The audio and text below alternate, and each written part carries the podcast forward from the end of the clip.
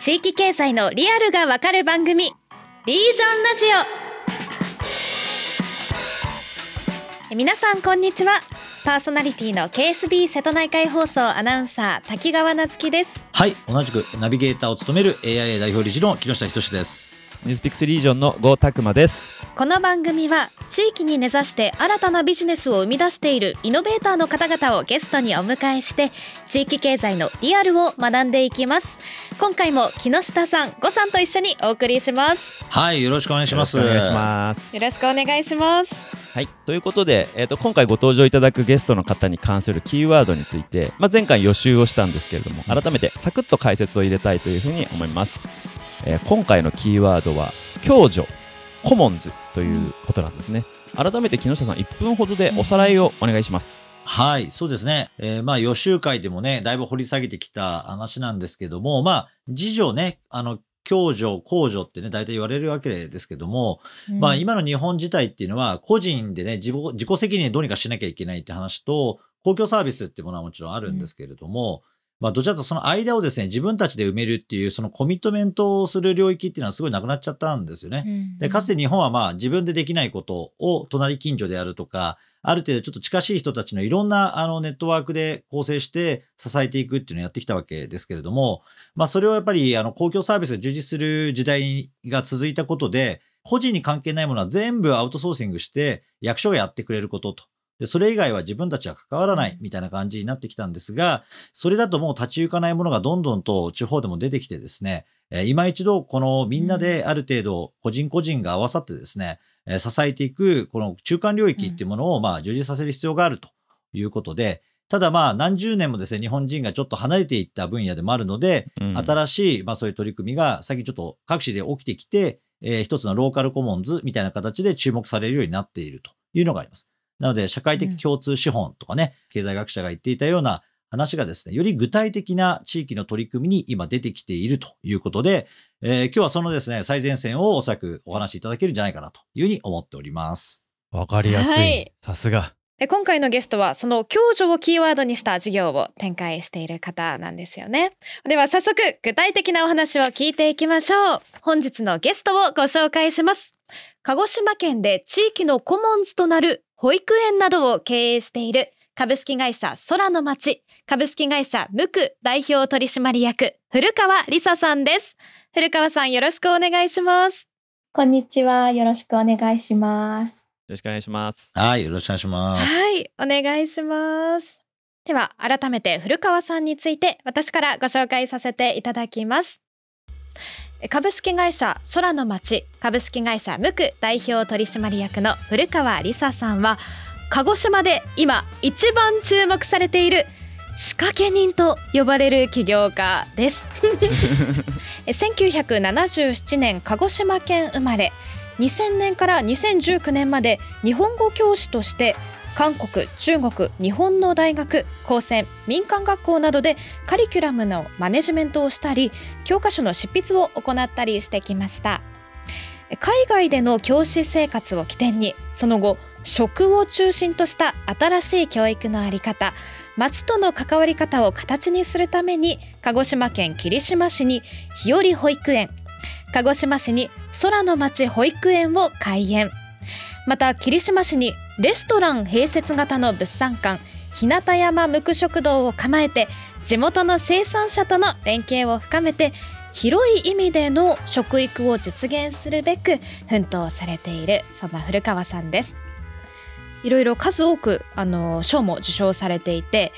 第3回ジャパン SDGs アワードであったり2020年グッドデザイン賞金賞2020年キッズデザイン賞経済産業大臣賞などあらゆる賞をね受賞されている方なんですけれども古川さんはもともと海外での教師生活を起点として自ら事業を起こされたんですよね。なんかあの私教師から起業っていうのはすごくユニークなキャリアにも感じるんですけれども古川さんのその起業のきっかけまず教えてもらえますか？これがですね実はあの、まあ、ちょうど教師生活10年目ぐらいの時、うん、でそろそろ日本に帰ろうかなっていう時だったんですけど、うんうん、あの今だったらもう絶対やらないんですがその時ですね今日の晩ご飯をカレーにしようかなぐらいの気持ちで会社作ろうかなって。え 気軽。めちゃくちゃ気軽ですね。えそんな軽い感じでいけちゃうんですか？そうなんです。どのぐらい気軽というかどのぐらい何も考えてなかったかっていうと 会社の作り方なんてそれまで考えたこともないからわからないんですよね。で、うんうん。最初にやったのがね法務局に行くという暴挙で。法務局に行って「あのすいません会社を作りたいんですけど」って言ったらあの受付のおじさんがすごくたまたまいい方でうん「何の会社ですか?」っておっしゃるんですよ。でそこで初めて、あ考えてないということに気づいて。あそうかと会社ってな何するか決めてから作るんだ。うんうんうんでそれをそのまま言ったらですねそれでも作るの？って言うからでも今日作りに来たから作る。そしたらあの霧島市の会社の定款っていうのが向こうの棚に全部あるから好きなだけ見て、あの目的っていう欄に書いたことしか会社はできないからうん。何個書いても同じ値段だから好きなだけ書いて持ってきなさいって言われて。ああ親切。そうなんです。やりそうなことを将来自分がやりそうなことをもう全部書いて持っていって。うん。でうん。なんとかそこで申請ができて次のその交渉人役場に行った時も本当にこれでやるのって言われてやるやるって言ったら いつか納税ができるような会社になりなさいよとか言ってすごい。頑張ってねって。それで会社ができたという。だからあの、うん。あんまり深く考えずに会社を作ってしまったからうん起業してしまったという そうん。志低い。はい。いやーカレー並みのエピソードですね。でも、はい。その教師からっていう中で、うん。ななんかその日本に帰るときに教師を続けるっていう選択肢じゃなくて自分で何かやるっていうことは考えてらっしゃった、うん。そう。あの綺麗なエピソードが何もなくて申し訳ないんですけど 教師はまたいつでも戻れるかなと思ってあ それでなんか違うことをやってみようっていうのでやったという、ああ。帰国してすぐにじゃあもう会社作るっていうアクションになったんですね。そうです。正確に言うと帰国直前に一時帰国で作ってもう会社がある状態で日本に帰ってきた、はい。なるほど。で何やろっかって考えたんですね？うん。何々書いたんですか？その目的の欄には。もう覚えてないですけど もうすごく散らかったいろいろもう飲食だとか教育だとか、うんうんうんなもう何でもかんでも書いたと思います。うん まあでもそれが今まさに、えっと古川さんのその会社、まあ、空の街とムクは本当にいろんな事業やってるんですよね。飲食もやってるし、教育もやってるし、EC もやってるしっていう。まあ、そこにまさにつながっていったっていう、すごい 逆に綺麗な話になってるんですけど。ありがとうございます。はい、じゃあそどういう事業なのかをじゃあちょっと見てみましょうか。はい、見ていきましょう。まず株式会社空の町株式会社ムクはグループ会社として鹿児島県を起点として複数の事業を展開している会社です。自立とは何でも自分でできるようになることではなく自分を取り巻く社会の中に気軽に頼り合える仲間を増やしていくことであるという古川さんの視点から商店街のリデザインや地方都市の活性化などにも力を注いでいます。えそんな古川さんが最初に立ち上げたのは株式会社ムクの EC 事業。出産祝いに特化したギフト商材を販売するウェブショップココレカを創業されました。古川さん自身の子育て経験をヒントにした商品が大ヒット。楽天ランキング出産祝い部門の常連になるほどです。そして2017年から教育事業に進出されました。霧島市と鹿児島市で企業主導型保育園を設立。食べることに軸足を置いて、保護者だけでなく地域の人たちと協力し合いながら、より良い暮らし方、働き方を模索することに取り組んでいます。また、一次産業の取り組みとして、霧島市で地域の産物を扱うレストラン併設型物産館、日向山無垢食堂も運営されています。あの僕この日向山無垢食堂のお弁当を食べたことあるんですけどめちゃくちゃ美味しいんですよ。へでデザインがすっごいおしゃれでで、うんあのラベルの中にですねそれぞれのうん。お惣菜がどこでどのように作られたかとかどういうふうに取られたかとかがちゃんと書いてあってなんかうん。本当にその地域で作った弁当ですドンって出される感じなんですよ。う んそれが本当に美味しかった。っていうのがすごい印象的だったんですけど、うん。そうそう、まあ、改めて今の授業を振り返ってこう貫通一貫しているコンセプトっていうのがその子どもと教育っていうキーワードとあと地域とのつながりっていうキーワードうん。それがなんかこう全てをこう取り巻いているのかなっていうふうに感じますね。で僕もその今年あの天文館の繁華街に初めて行ってみて歩いてみたんですけれどもまあああのかっこいいレトロな繁華街っていう感じなんですよね。地域に結構ある、天文館は鹿児島の繁華街なんですね。うん。あそうですね、そうです、うん。鹿児島市の中央駅からちょっと行ったところ徒歩15分ぐらいですかね。行っそうですね。たところ、うんうん。にあるあのまあ本当レトロ繁華街でかっこいいんですけどまあでも少し寂れてきているみたいな中でうんでそこに保育園ができたことでなんか街の集まる人たちとかその店舗がすごい変わったっていうふうに聞いてて、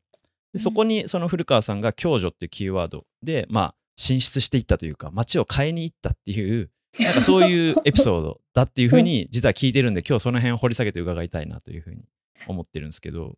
その教育事業と地域の共助ってどうつながるんだっていうのが最初ちょっと全然分かんなかったんですけどうんうん。そこに気づいたきっかけって古川さん何だったんですか？そうですね。1個目はちょっとその共助につながる前に1段階あって、最初に教育やったのは、その天文館の空の町保育園じゃなくて、霧島市っていう空港の近くの日和保育園なんですね。うんうんで、それ立ち上げて、本当に初年度、開園前からですね、たくさんの視察が1年で100組ぐらいいらしたんですよ。でなんだけれども、皆さん、いいですよね。この郊外で、こんなのんびりしたところで子供が育つと、先生たちもゆったりしてるし、ああのでもうちはやっぱ物理的に難しいですねって言って帰られる。都市型の、うん、そうそうそう。で、私たちこんなになんか視察対応にも 時間も割いてるのに、みんな、ここはこんなに恵まれてるからいいですよねっていう感想を持って帰られるっていうのが残念だなと思って、じゃあまあ鹿児島の中で一番都会のここと真逆のところでも同じような思いでできるっていうのを、まあ、自分たちも証明したかったしっていうのが一つと、うんでそこの中で同じようにただ保育園をもう一個作るだけではちょっと面白くないなっていうので私たちにとってはすごいチャレンジだったんですけど、でその時に私たちが考えたのがこの保育園ができると0歳から5歳の子供を連れた親子が空の町保育園って60人定員なんですけどうんうん。60組の親子が毎日徒歩で2往復するって商店街にとっては大きなことじゃないかなっていうことを考えて、うん、他にもいろんな角度で保育園を見た時にもしかしたらこの町を少しは変えていけるかもしれないというそういう思いがあってうん。踏み切ったという感じですね。なるほどなるほど、まあ、天文館自体はまあなんか飲み屋さんも多いしおしゃれな飲食店もあったりとかって割とこううん大人の街ですよね、うん、そうですね。そこに今まで全然子供を連れた親子っていう違んううん。属性の人たちが来るっていう流れが生まれたってこと、うん、そうですね。ん。天文館ってこう面で広い商店街なんですけど、うんうん。電車の通りを挟んでどちらかというと夜の街とどちらかというと昼の街に分かれてるんですけど私たちの保育園があるのはそのあんまり飲み屋とかはない側の本当に私たちが若い頃っていうのはその辺はレコード屋さんがあったり古着屋さんがあったりうん楽器屋さんがあったりっていう割と文化的な通りだったんですけどそこはがい。特にうちの保育園が今使っているビルっていうのはもともと書店だった大型書店だったのがパチスロに変わってうん。街がガラッとうん。変わっちゃってパチスロもお店を閉じちゃってそのまま大きいスケルトンの箱のままで残ってたから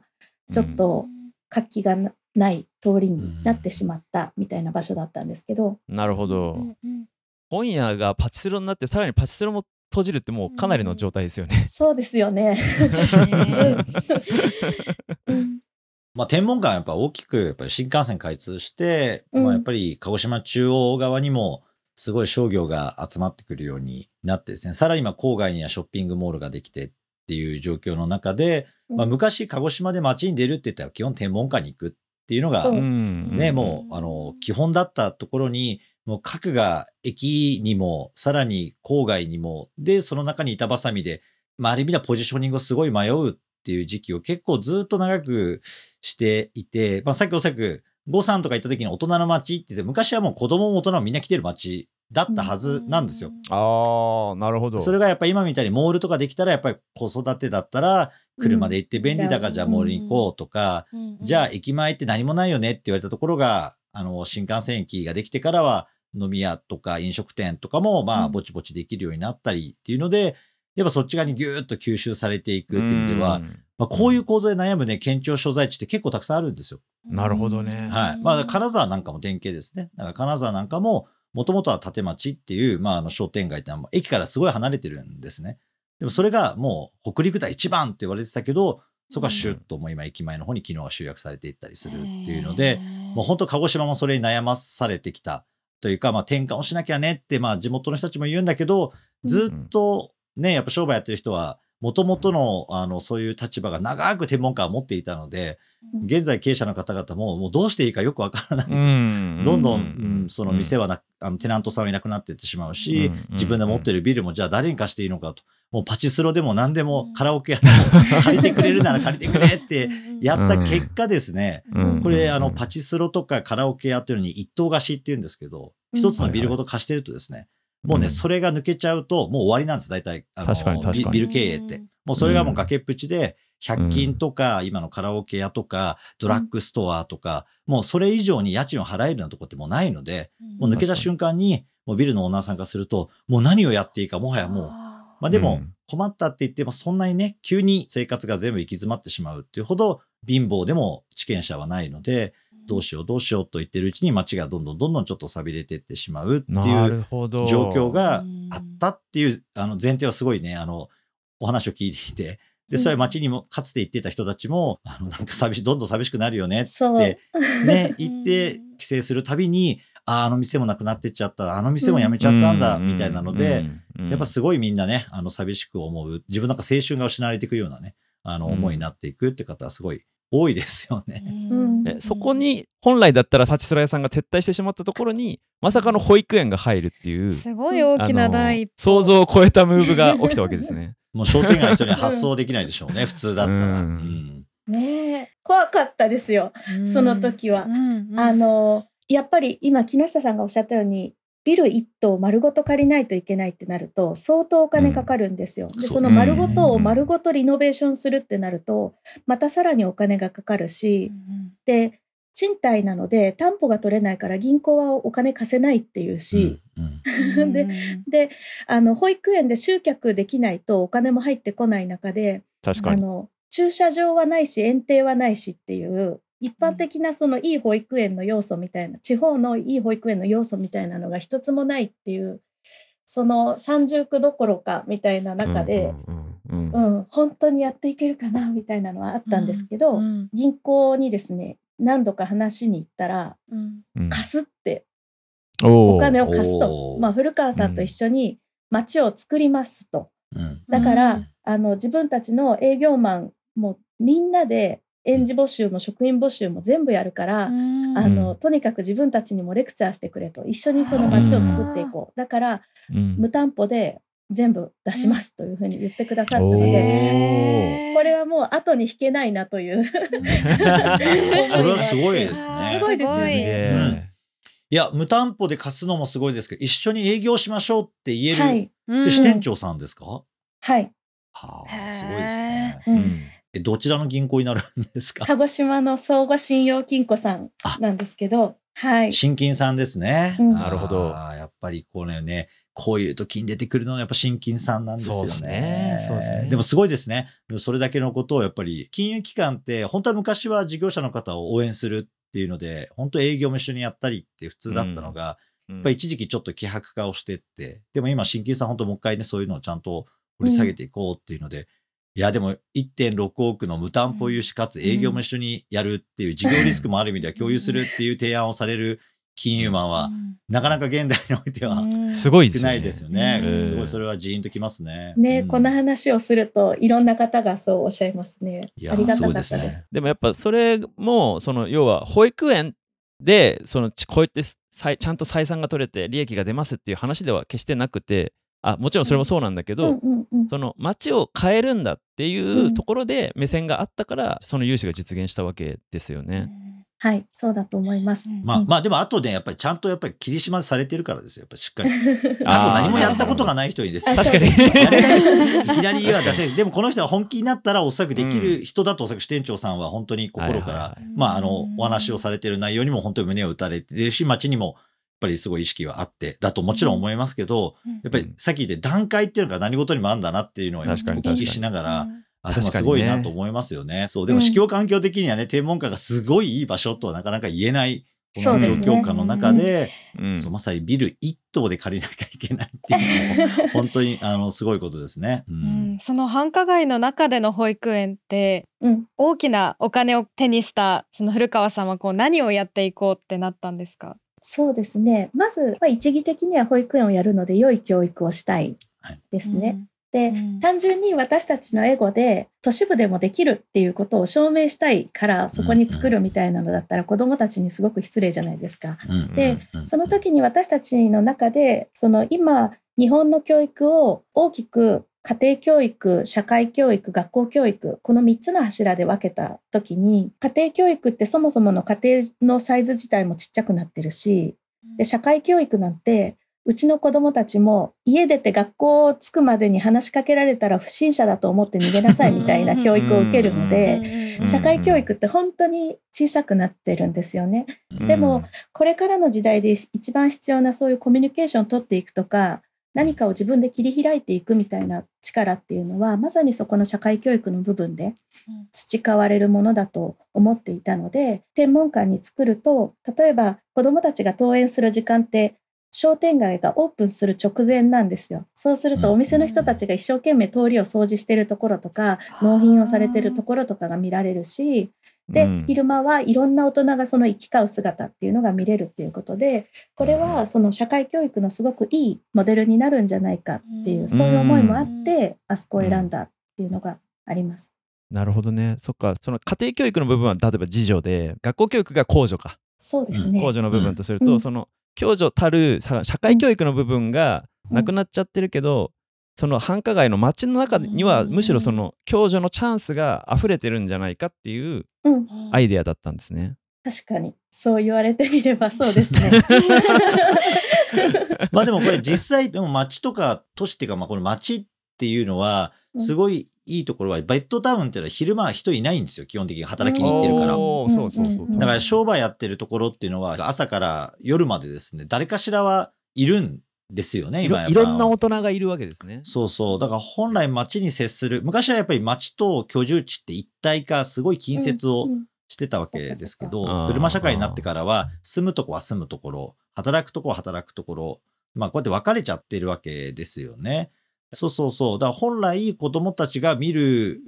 だろう社会の実像にかなり近いっていうのは街で、うんそこで気づくことは多いですよね。確かにな、確かになんか都市だともうみんなオフィスワーカーが集積するような都市だともう子供が街歩いてもどこで誰が何やってるかなんて分かんないただなんか忙しそうにみんな歩いてるの見るだけですもんね。うんだから本来こうやって、なんかね、保育園は保育園、住むとこ住むとこ、なんか働くとこ働くとことかで、すごいゾーンで分けていくってことをあまりにもやりすぎてしまった結果、実際今の大人も自分の仕事以外の人がどう働いてるかよくわからないぐらい、社会的なね、そのやっぱりうん、なぜ共助がなくなっていくかっていうのは、他人に対するそういう関心がどんどんなくなっていったら触れる機会がないからですよね。うん。にお互いが何やってるか分かんなくなってるからこそ共助しようがないみたいな構造もあるってことですね。そうそう、やっぱ見てもね、理解もできないですよね。うん、なるほどね。うん。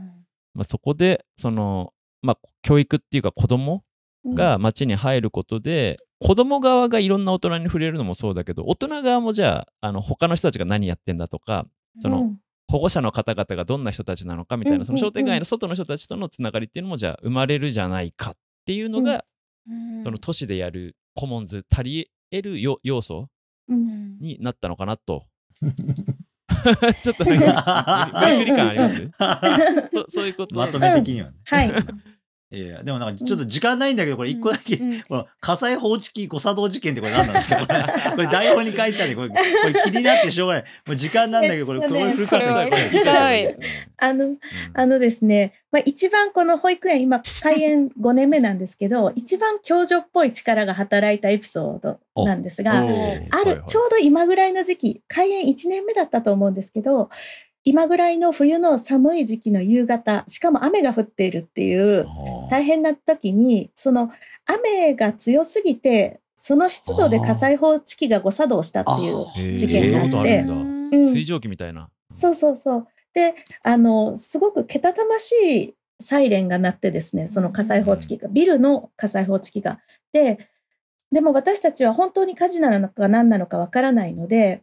子供を助けないといけない。でも、その時、残ってる職員は少ない。プラス、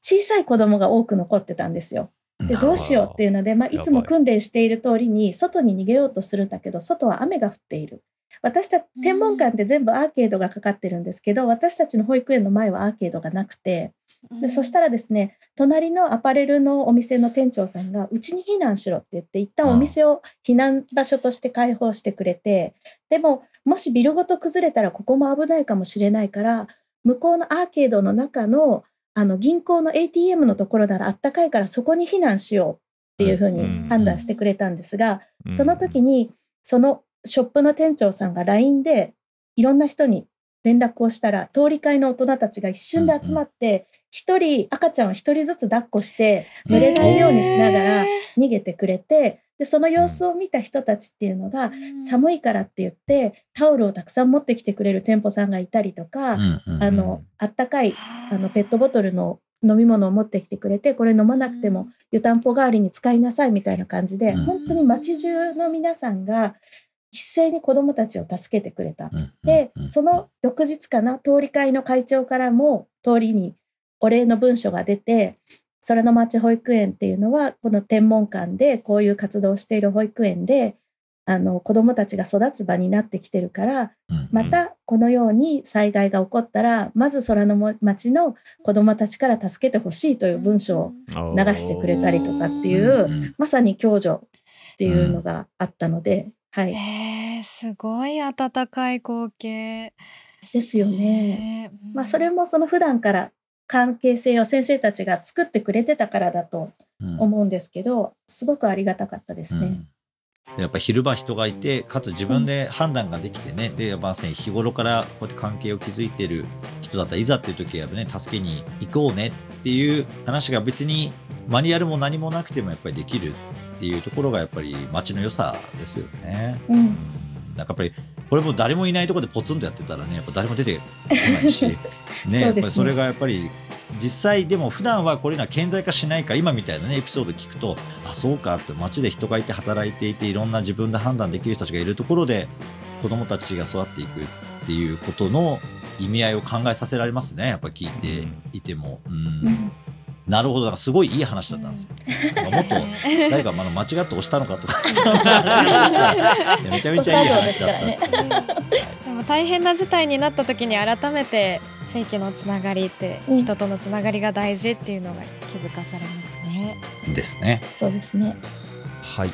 じゃあそんなあの街がですねどういうふうに変わっていったかっていうのをぜひあの次回詳しく聞いていきたいんですけれども一旦、うん、あの前編はここで締めましょうか。はい、えー、この後も古川さんにお話をお伺いしていきますが一旦今日の放送はここで締めたいと思います。古川さんありがとうございました。ありがとうございました。次回の放送では古川さんの個人的なキャリアや原体験についてもお話を伺います。ぜひ皆さん次回もお聞きくださいそして番組へのご意見ご感想をお待ちしています。ぜひハッシュタグリージョンラジオでツイートいただけると嬉しいです。最近ツイートあまり見かけていないので改めてハッシュタグリージョンラジオ。REGION RADIO で ツイートしてください。ちょっと強めにいきました。また番組出演への質問取り扱ってほしいテーマなども募集中です概要欄にあるアンケートフォームから投稿してください。それでは次回もまたお会いしましょう。